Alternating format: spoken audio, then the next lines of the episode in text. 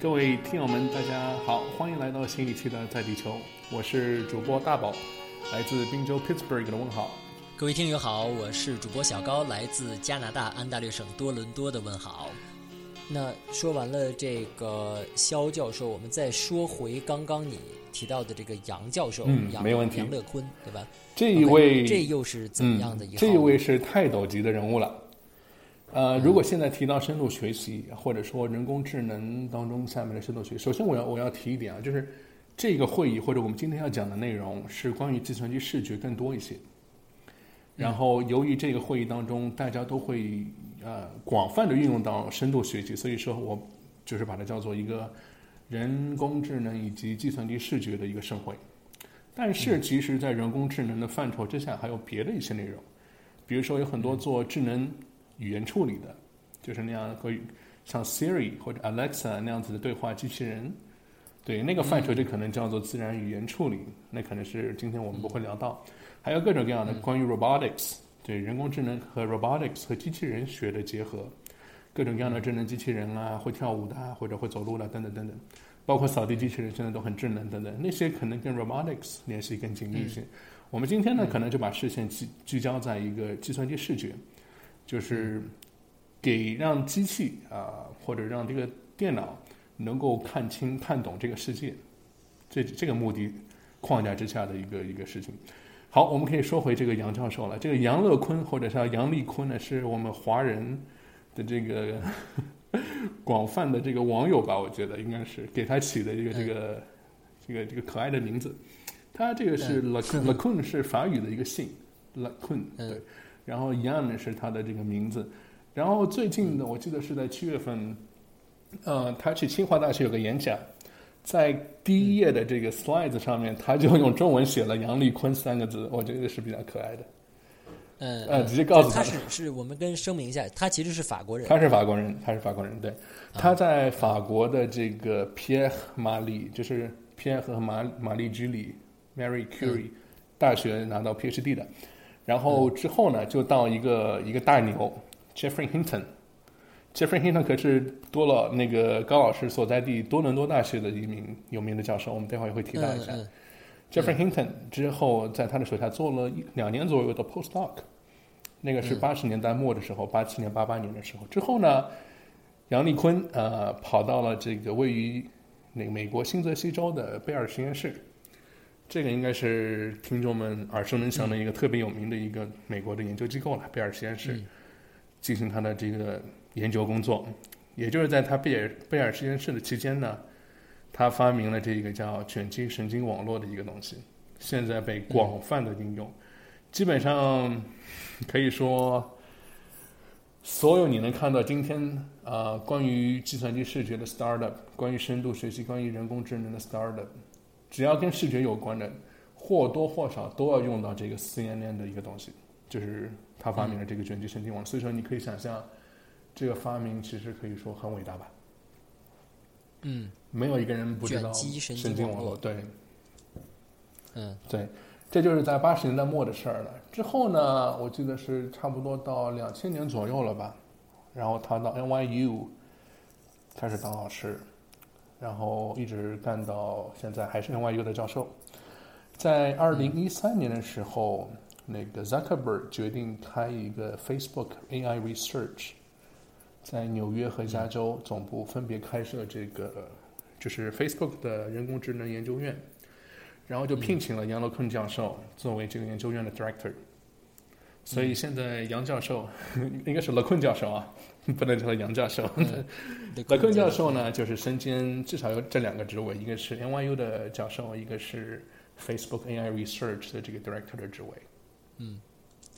哎，说到这个，你让我想起来我们在我们这个在地球播客一上来的开篇第一集啊，我们就聊过的这么一个小话题，就是现在有越越来越多顶尖的科学家和研究人员呢，他们在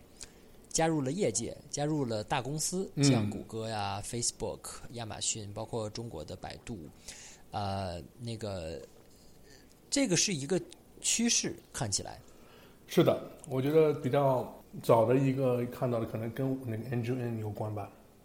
就是吴恩达哎，对，Andrew Ng 就是他加入了加吴吴恩达，对吧？对吴恩达，是吴恩达也是一个很高调的加入了百度的研究院，做他们嗯的 chief scientist。然后之后又陆陆续续很多，包括 Yang LeCun 加入的是 Facebook，李飞嗯飞现在加入的是 Google，啊，这些都是业界的大牛。之前的 Jeffrey Hinton，也就是啊多伦多大学的这位辛顿教授，之前也是嗯加入 Google 的，现在也是 Google 的，其实。哦，这样对 Google 很多吧，还一下子啊、能够想到的还有一些，比如说 CMU 的有一个教授叫 Alex Mola，也是 machine learning 界的大牛，他是被亚马逊给招过去了，他现在在亚马逊。逊负责 Cloud 分布式的机器学习，大规模分布式机器学习，对，嗯我记得我们当时在第一期的时候就说过这样一个观点，呃，就是之所以这么多的教授对业界有兴趣呢，可能很大一部分原因是因为他们觉得这些大公司他们手里的数据更多，嗯哼，比学术学术机构拥有的数据要多得多，而数据的话就是他们这个火箭的燃料，对不对？就是他们打枪用的一个子弹。嗯，没错。嗯有两点，一个是数据是大公司比较多，二呢是有几乎无穷无尽的计算资源，这个是在计算资源计算资源对，这个是在高校里呃研究就是 university 当中是几乎难以实现的，因为你要知道这样的设备的维护和购置是特别特别贵的，极为昂贵，啊、你需要很多很多的 GPU，你需要很多大规模的 GPU 的服务器做你的这个深度学习模型的训练。嗯，呃，但是作为一个高校或者就是高校的实验室，它可能有个几台这样的 GPU server 就已经是不错了。但是在类似于 Facebook 和 Google 这样的巨头吧，或者财大气粗的财大气粗的巨头，这个不是事儿啊。那这个基本上你是有无穷无尽的计算资源的，这点特别的特别的，可以说是个 game changer，是一个翻天覆地的，会造成不同的。因为你可以想象，假设你能够，呃，由于你的比如说作为一个大学的实验室，你受限于这样的计算资源，你可能训练一个模型需要三周的时间。你不要觉得这是很漫长，很多巨型的很大的模型的确需要两周、三周，嗯才能够训练好。但是由于他们可以并行到更多的 GPU 去做同样的训练，可能一个小时就搞定了。呃，前不久 Facebook 有篇论文，就是关于 ImageNet，呃，就是一个一个巨大的模型，在通过 ImageNet 这样的数据集进行训练，他们可以有二百五十六个 GPU，很多了，对不对？然后一个小时就能够训练成功。相比之下，我们可能需要呃，我们只有比如说一个 server 里面只有八个 GPU，可能你要训个两周啊什么的，这个是完全不能比的。他们这样子的迭代就太快了，你想一一小时和两周，这个是翻天覆地的区别了。嗯，所以现在更多的这个可能研究者也比较倾向于去这个业界，由于现在业界有两个就是数据和计算资源都特别的丰富，对所以就是说这些呃这些顶尖的科学家分析分加入业界，一是为了数据，二是为了计算能力，绝对不是为了金钱和名誉，对不对？我们不能把他们想太 low 了，绝对不是为了金钱和名誉去的。Facebook 给的钱都不是事儿，要的就是 Facebook 的用户数据和它的计算能力，对不对？我这个不能评论，no comment。嗯，对，因为我们知道大学的工作啊，就包括嗯这些呃教职，像他们现在这种就是呃能改变人类的科学家，说实话，呃，我我我听很多人说这样观点，就是大学在任何一个领域都已经吸引不了他们了。啊、甚至申请一些 funding，申申请一些钱，需要他写大量繁文缛节的这种东嗯，西。对对，这种东西在业界、在公司来讲都是不存在的，所以所以再加上公司给的钱一定很多，给的给他们的这个空间一定会更大，数据还有数据量、计算能力都会更多，所以难怪他们都会加入业界。呃那我下一个问题就是我什么呢？就是我能补充一点吗？好，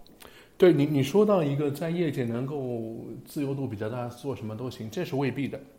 这也可能是留在 academia，、就是所谓的学术界的一个优势，可能是仅存的一个大优势了。就是你在 academia，你有绝对的 freedom，你可以，你想做什么方向的研究，你就去那个方向写那个就是所谓的 proposal，有道理。然后去拉 funding，对吧？然后你可以招你的学生，呃，研究生来跟你一块儿做。但是呢，在公司里，我觉得很多公司啊还是产品优先的。尤其是像苹果这样的公司，呃，这么多年来一直被人说啊不够 open 啊，他们没有这个 open 的 research 的这么一个传统，从来不发论文，直到今年发表了第一篇论文。但是呢，他们呃，我这次也是与很多苹果的工程师与科学家聊过，他们还是特别的产品为这个优先的。所以说，作为那边的研究者、科学家，也没有太大的自由度。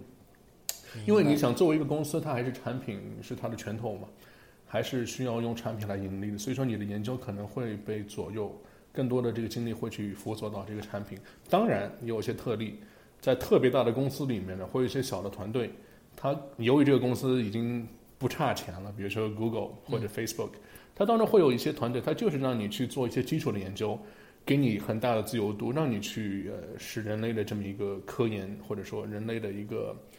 边界吧，未对于未知的边界能够去拓宽一下。比如说有谷歌的大脑 Google Brain 团队，包括这个 Facebook AI Research 这样的团队都是相对自由度比较大的。但是，呃，可能就自由度而言，也还是没有呃 Academia 就是学界那么大。但是已经在业界当中是相当优秀的了。我可以大概是这么一个意思。所以说，这就是呃，我认为 Academia 唯一的 仅存的一个。能够吸纳人才的一个点就是，如果你真的是喜欢自由，你只喜欢做自己喜欢的事情啊，你可能去当个教授吧，因为那儿你可以用绝对的自由，几乎绝对的自由。那像刚才我们说的肖建雄教授、李飞飞教授、杨立坤教授，他们这种身兼数职，嗯，他既在业界又在呃学术界任职，这是现在允许的吗？这个不会影响他们教教授的工作，对吗？呃。现在我觉得是鼓励的，不光是允许，而且是鼓励的。为什么呢？因为现在学界和业界的这个合作 （collaboration） 是空前之高，就是合作程度。呃，也是因为业界可能会提供更好的这个研究资源，呃，sorry，这个计算资源与数据集。但是呢，往往呢，这个来自于大学各个大学的研究组啊，他们会有一些很好的想法。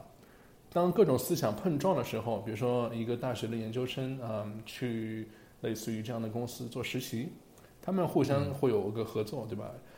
这样带来的思想碰撞下的各种各样的新奇的想法，反倒是现在呃能够特别多的看到，也是喜闻乐见的。所以说现在来讲也是很鼓励业界和学术界的这么一种合作机制。啊，所以你能看到更多的也是比较多的大牛，也是跨两艘船这样子，身兼至少数职吧。嗯，有这个情况在。好，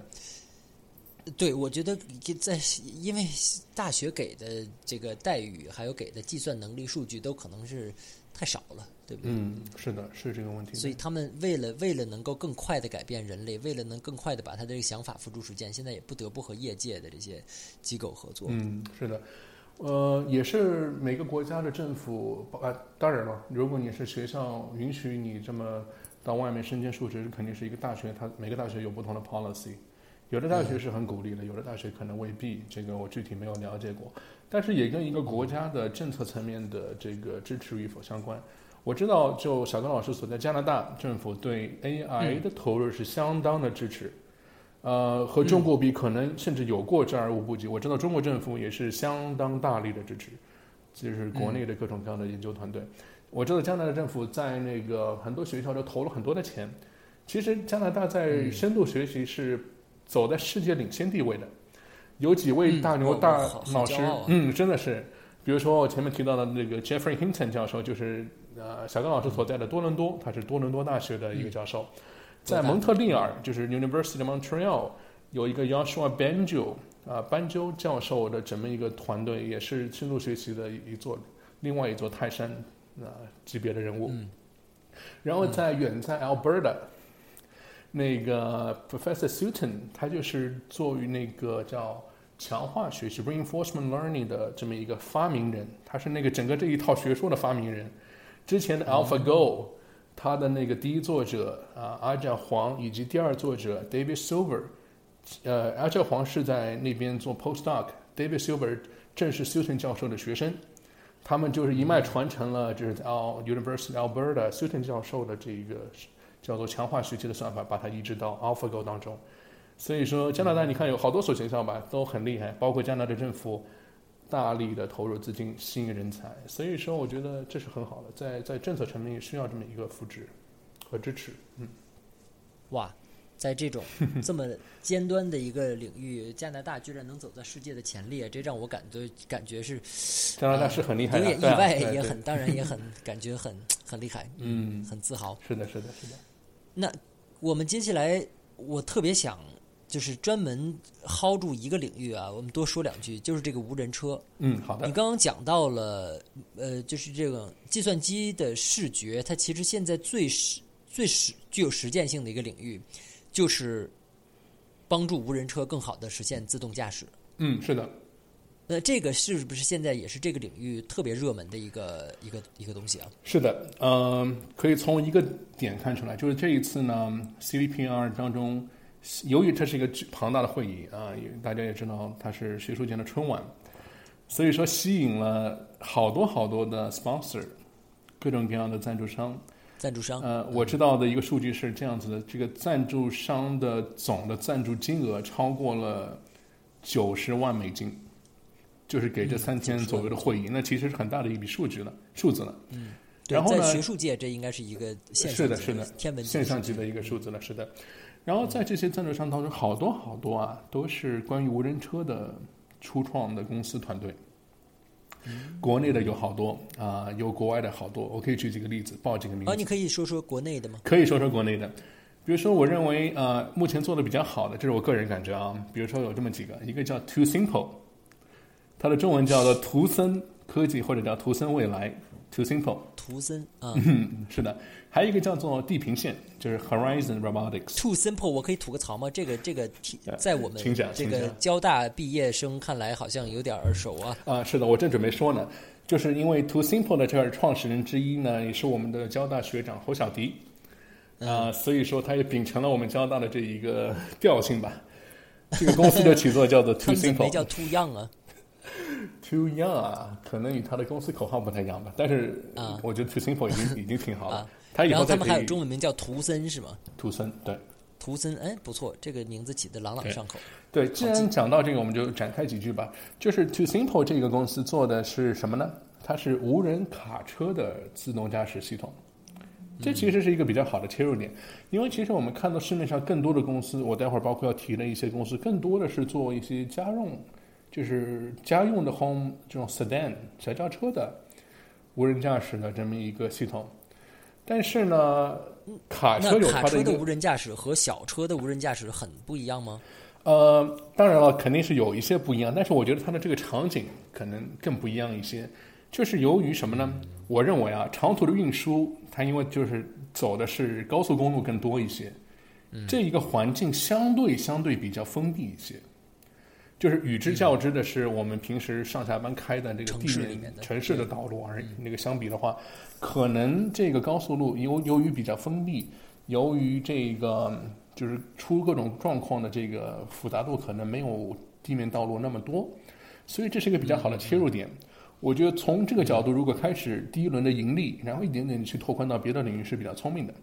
而不是死磕一个一开始就特别特别困难的一个，就是解决普通路面街面道路的这个问题。你可以想象，那卡车到了城市里面的路段，它不是也需有需要就是路况比较复杂吗？对我相信它也是分各种各样的阶段，可能初级阶段呢，他们的算法就是能够做到，嗯，就是点到点，就是高速公路的起和始，这是最基本的，然后可能能够到位于郊区的一个仓库中转站，它就 OK 了。至于这个界面道路呢，可能需要更复杂的一些东西，可能之后会一点点逐步起来啊。它应该也是分阶段的，对。嗯，所以这个挺好的。To Simple 现在已经到了 B 轮了吧？然后我最近知道的是 NVIDIA，就是黄仁勋的 NVIDIA 也是做投资了，所以说应该是不错，发展的不错。嗯，还有一家那个国内比较好的是叫 Horizon，就是地平线机器人。呃，他们打造的是几个点呢？一个是智能家居当中这个智能的这个芯片，啊、可以把深度学习的算法那个封存到这样的智能芯片当中，使得我们可能各种各样的电器设备啊都变得特别的聪明智能，这是一点。二呢，他们也是做无人驾驶的这个辅助系统。值得一提的是，这个地平线的创始人之一吧，叫做于凯博士。于凯博士是百度深度研究院的创始人，就是百度刚刚开创这个深度研究院的时候，就招了于凯博士做那边的 director。之后，于凯离开了他这个百度，然后自己创业，就是现在这个 Horizon。嗯，团队的实力也是比较雄厚的，包括这个他们的首席算法这个 chief scientist 应该是 one of the chief scientist，叫做杨明博士。杨明博士是 Facebook AI Research 的创始 member 之一，啊，所以也是很牛的一个一个大牛。然后现在也是发展的不错，总部也是在北京。之前的 Two Simple 是北京和圣地亚哥两个地方啊都有，在 San Diego 有它的啊啊研发团队，北京也是有当地的一些研发团队等等。经你这么一说，我感觉就是现在中国的 AI 的创业圈子和硅谷应该是联系已经相当相当很紧密，很紧密，是的。因为即便在美国啊、呃的各各种各样大的小小团队，这个团队当中的工程师或者科学家，很大程度和比例都是华人。由于华人在这个领域真的有很多人，呃，应该是超过别的别的族裔了很多，所以说，即便是在一个纯美国的这么一个研究团队里面，华人的比重也是很高的。就在我们比兹堡当地就有很多无人车的团队，比如说最大的应该是 Uber，嗯，Uber 在之前我们的节目当中提过，Uber 在我们比兹堡的街上每天都能看到它的无人车在测试，包括有一个公司叫做 Cruise，啊，还有一个公司叫 Argo，还有在波士顿有个公司叫 Newtonomy，还有 Lyft，Lyft 就是和 Uber 竞争的一个嗯一个就是打的的一个车，它现在也在做无人车，对，包括特斯拉这样的各种各样的团队太多了。还有就是之前提到的各种各样传统的这个汽车的汽车品牌，比如说 Honda、Toyota 都有在美国都有 Research Institute，包括博士，嗯，反正这样的团队很多，嗯，数数都有十几个。在这个就是无人车的这个领域，你觉得中国的这个团队和美国的团队各自的优势和劣势是什么？呃，这个有点难讲哎，因为现在这个大家都是在，首先有点像诸子百家，每个人用的算法都不一样，因为大家都在攻克一个还没有被解决的难题，就是怎么使无人驾驶变得很安全，通过计算机视觉啊，包括各种传感器等等，对吧？所以这个东西并没有一个正确答案，所以每一家都是在努力的向前奔跑的过程当中。所以现在因为还没有出现一个特别好的解决方案，之前可能看到比较成熟的是特斯拉的这些东西，但是我们也知道特斯拉也会产生很多次事故嘛，所以它并不是那么还没有到百分之百那么安全，或者百分之九十九点九九九这种那么安全。在一个没有正确答案的问题面前，每一家的好坏比较难以估计。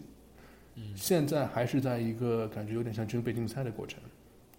可能谁更快的能够达到那个高度，攀爬到那个高度，可能会带来极大的利益价值。呃，目前是有各种各样小的团队，但我相信，嗯、在不久的将来，可能就会，比如说某一家有一个突破了，技术上的突破，它可能就会吞噬掉很大的一块市场份额，然后也会把一些小团队给同样的给稀这个稀释掉了，可能。啊、你可能最后的结局是那我再把我刚刚问的这个问题再泛化一下哈，就是说嗯，不过我们不光只说无人车的这个领域，就是在整个 AI 大大的 AI 的这个行业里面，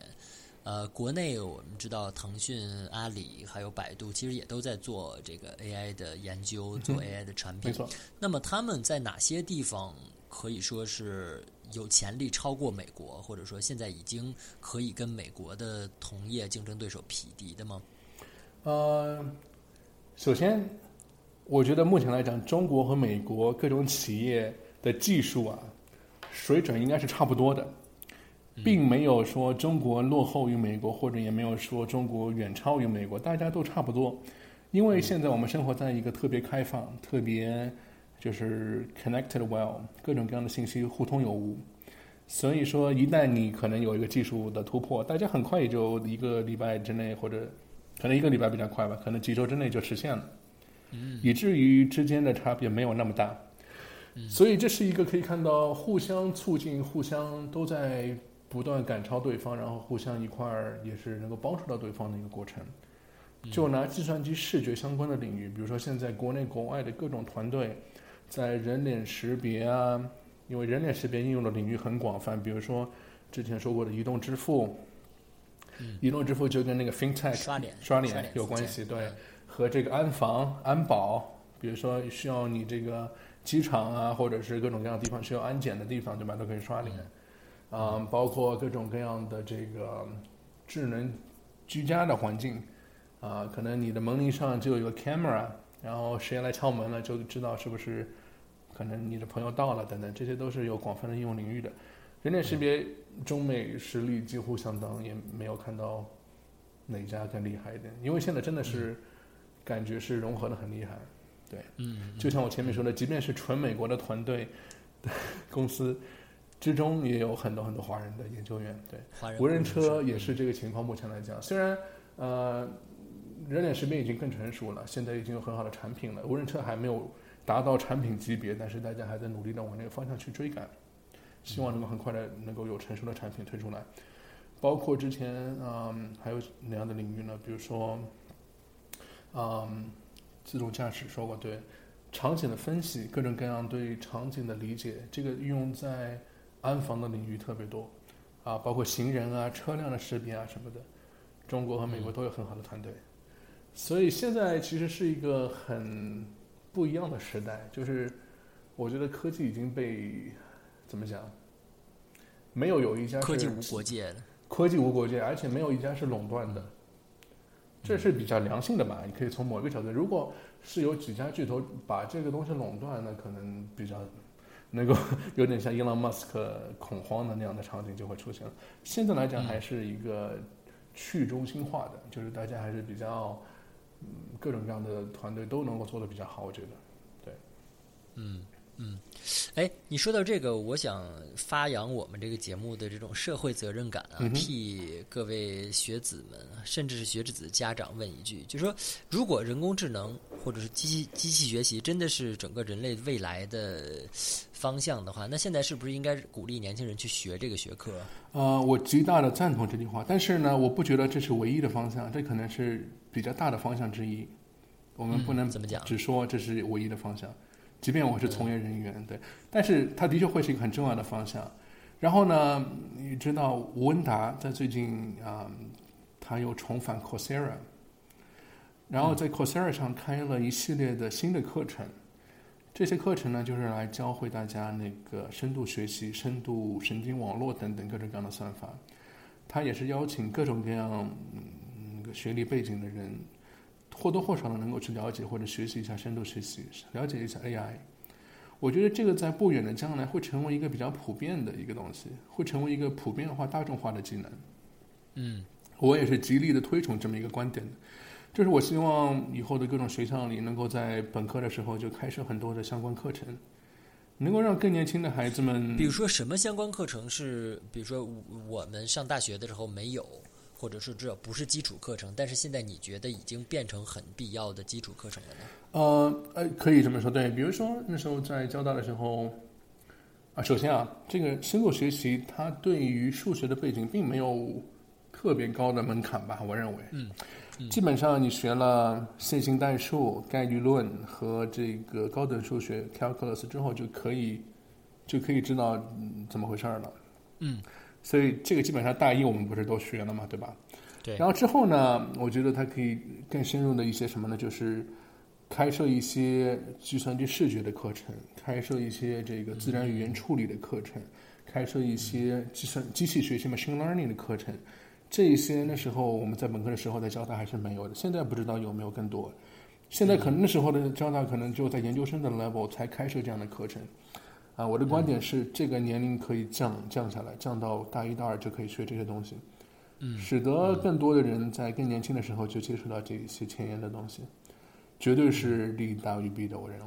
而且这个门槛只会越来越低。我我听说现在很多小学都在教编程，哎，哎，对，编程是其中的一部分，对，更多的其实它背后的数学算法也是比较重要的。就是我前面说的那些课程，它其实不是编程课，它更多的是数学，嗯，怎么讲？就是机器学习教的其实也是数学了，可以讲跟这个统计概率啊，跟线性代数都有关系的，其实是一门数学课，可以讲。当然，编程能力也是可以，也可以要。但是我想说的一点是，这个编程的门槛只会越来越的降低。由于现在呃越来越多的人走入这个领域，以后的对于深度学习或者人工智能的这个编程能力的要求，可能嗯不会很难，可能更模块化了。你以后搭建一个模型，可能就是几行的代码就能够让它去训练了，你不用去特别的。呃，就是从微观的角度来把每一行的这个实现你用那个编程的方式打出来，它可能没有必要。它可能就是一个一个模块，你把那个模块抓过来，哦，这就是一个比如说有十五层深度的神经网络，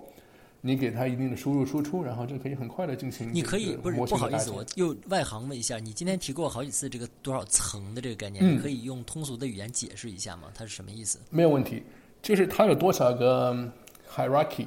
hierarchy。就是这个模型它是 hierarchical 的，对，就是什么意思呢？如果有一层的话，那输入进来它就一层参数就输出了，这就是所谓一层，就是输入，然后这个一层参数，然后就输出了。你还得举一个更浅显的例子。对对对，这个参数呢可能就是一个矩阵，嗯，然后我的输出是 y，哎，你别别着急，我知道这个比较这个，我我举个例子啊，假设是这样子的，我的输入是 x，可以吧？嗯，对吧？我的输出是 y，嗯，没有问题啊。然后最简单的就是 y 等于 ax，嗯，OK。然后 y 是 y 是一个向量，x 是一个向量，然后 a 的话就是个矩阵，嗯，没有问题吧？y 等于 ax，嗯。对吧？这就是最简单的一个。我还停留在初中学的 a 只是一个常数的一个概念。不过你说矩阵，我也接受。呃，接受。我们都是学过这个线性代数的，这个高老师谦虚了。对，总之一个向量乘以一个矩阵，还是可以变成一个向量的，对不对？嗯。这就是一一个层，这个 a 呀，这个矩阵就是一层的这个参数。嗯。然后呢，我们给它这个各种各样的 pair，就是 input data，然后 label，input data label，我们就可以去调整这个 a。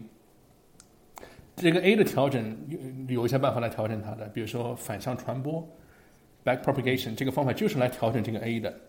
所谓调整 A，就是原来比如说这个矩阵是举个例子，五乘呗，就是知道错了。对对对，这个矩阵是五乘十的一个矩阵，对吧？那它其实五十个数，五五乘以十嘛，五十个数。我呢就对每个数作为微调，嗯，微调之后的结果就是，哎，我这个判别正确率上去了，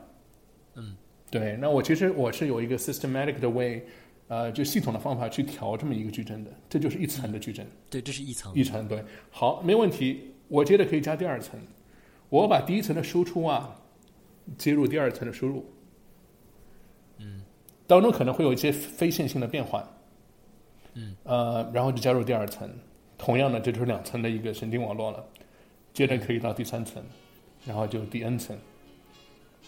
所有每一层都会这个一块儿被微调，在你这个做学习的时候、训练的时候，所有的参数每一层的参数都会被做微调，它的目的就是最终的判定能够更准确。